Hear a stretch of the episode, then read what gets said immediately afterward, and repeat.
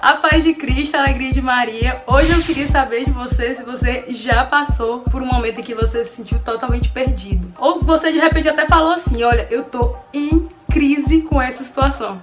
Se você já falou isso, já pensou isso, já se sentiu assim, eu tenho que te dizer, o vídeo de hoje é pra você. Fica com a gente, tá no ar o Tô Na Boa!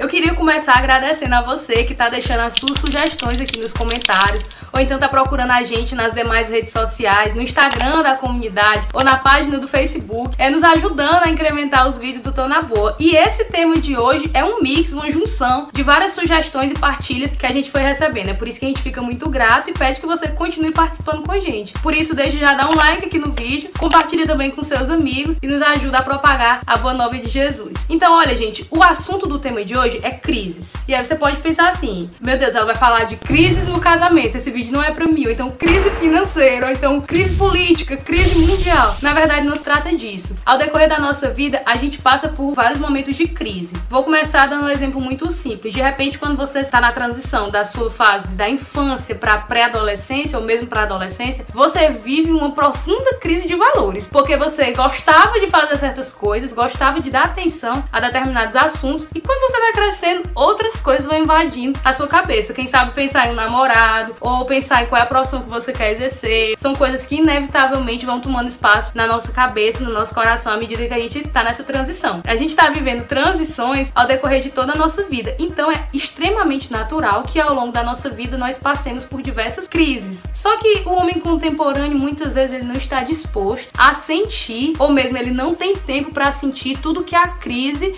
nos pede para nós sentir sentirmos e vivermos. Isto é, o que, é que eu quero dizer com isso? Às vezes a gente passa por mudanças na nossa vida e nós não estamos preparados, nós não estamos atentos a tudo que a gente tem que mudar dentro de nós para adaptar a nossa vida a essas circunstâncias. Por exemplo, às vezes uma pessoa passa por uma mudança súbita na vida dela, perde alguém, ou então termina um relacionamento, ou começa uma faculdade, e ela começa a vida dela a partir daquela nova situação sem dar espaço para que o coração dela perceba, se adapte às novas realidades de vida dela. Eu citei aqui alguns, mas pode ser que você esteja vivendo uma situação bem peculiar que eu não tenha falado aqui. E de repente você não tem colocado tanto tempo, tanta disposição espiritual e emocional para você lidar com essas situações de mudança e de rompimento na sua vida, que de repente você precisa para iniciar um novo. E eu queria dizer que isso é bíblico, tá? Está na palavra de Deus. Lá em Apocalipse, no capítulo 21, versículo 5, ele diz assim: Eis que faço novas todas as coisas. E muita gente, quando lê esse versículo, pensa assim: Poxa, o Senhor vai me dar coisas novas, que bom, eu vou me aproximar de Jesus, porque quando eu chegar perto de Jesus, quando eu for amigo de Jesus, a minha vida vai mudar, a minha vida vai melhorar, a minha vida vai dar uma guinada. Na verdade, o Senhor não diz que vai nos dar coisas novas. Eu vou repetir para você. Ele diz: Eis que faço novas todas as coisas. Para você entender o que eu quero dizer, eu vou traduzir um pouco.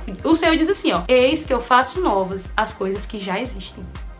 Entende a diferença? O Senhor quer que as coisas que estão dentro de nós se tornem novas. Aquilo que eu, Mirella, já sou hoje se torne novo a partir da minha experiência com Deus e a partir do meu olhar atencioso, do meu olhar bem policiado em relação a mim mesma e às situações da minha vida. A gente para em algumas circunstâncias da nossa vida, elas acabam se tornando um problema muito maior do que deveriam ser, porque nós não temos mais a capacidade, nós não queremos mais despender tempo cuidando das coisas que precisam se tornar novas no nosso coração. E aí eu quero te fazer uma pergunta: quais são as coisas que hoje você tem deixado ficar velhas, muitas vezes mofadas, muitas vezes inutilizáveis no seu coração porque você não tem coragem de fazer essas coisas se tornarem novas? Me diz, me diz, me diz. Quais são essas coisas que hoje estão ficando velhas no seu coração, mofadas, porque elas não se tornam novas, elas não se atualizam conforme o Senhor nos indicou na sua palavra? Sabe, gente, e isso é muito real, porque ao decorrer da nossa vida, como eu falei, a gente precisa ir vivendo esse grande mistério da fé que é entregar todas as nossas crises,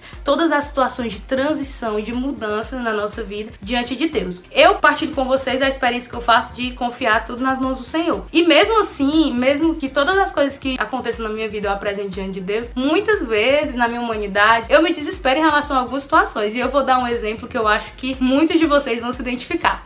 Eu tô passando pelo fim do semestre da faculdade e eu passo todo semestre tentando fazer as coisas com a maior disciplina possível para que eu não chegue no fim do semestre atolada de coisas e fique sem dormir, sem rezar, sem comer direito, sem fazer exercício, sem fazer nada direito. Mesmo com todo esse meu esforço, essa minha consciência, quando chega no fim do semestre parece que não adiantou de nada tudo que eu fiz ao longo do semestre, porque aparece coisa de onde eu nem sabia que existia para fazer e eu não tenho tempo para nada, só tenho tempo para conseguir acabar esse semestre em paz. E quando é esse período da minha vida, toda a vida eu fico muito estressada e eu entro em crise, porque eu digo assim, meu Deus, eu tô vivendo a minha vida errado. Eu tô fazendo as coisas de uma forma que não tá dando certo, porque quando chega no fim de semestre, toda vida é a mesma coisa. E toda vida no fim de semestre, eu digo para vocês, é uma riqueza, porque eu descubro coisas que eu posso mudar dentro de mim. E mesmo com essa mudança que Jesus faz dentro de mim, eu saio do semestre com a ilusão, meu Deus, eu sou muito iludida, que não, agora no próximo semestre vai ser perfeito. Quando chega no outro semestre, o Senhor já me ensina uma coisa totalmente nova, né? Que me ajuda a viver então o semestre seguinte. A gente vai melhorando em alguns aspectos, mas toda vez que a gente se coloca diante de Deus, o Senhor tem uma coisa a mudar dentro de nós, tem uma coisa a fazer dentro de nós, porque senão ele não seria Deus e nós não seríamos os seus filhos. Por isso que é importante o exercício da oração,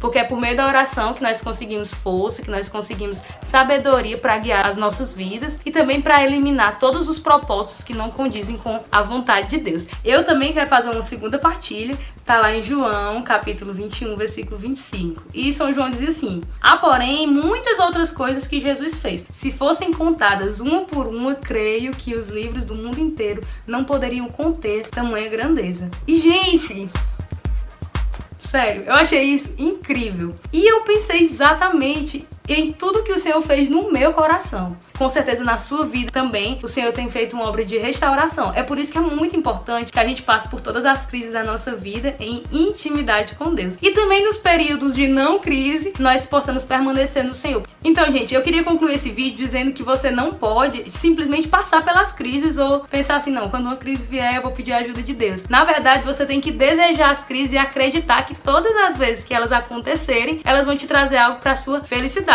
Por isso, deseje ardentemente as crises, espere por elas. Acredite que a partir delas é de onde vem o principal crescimento da nossa vida. Era essa a mensagem que eu queria deixar hoje.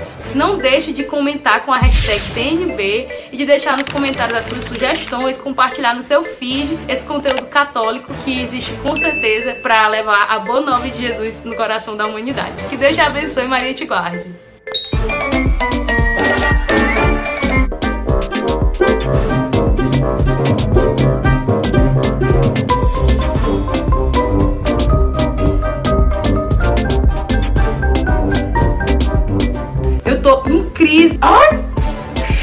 Eu tô em crise. Eu tô repetindo. Não, tô falando errado.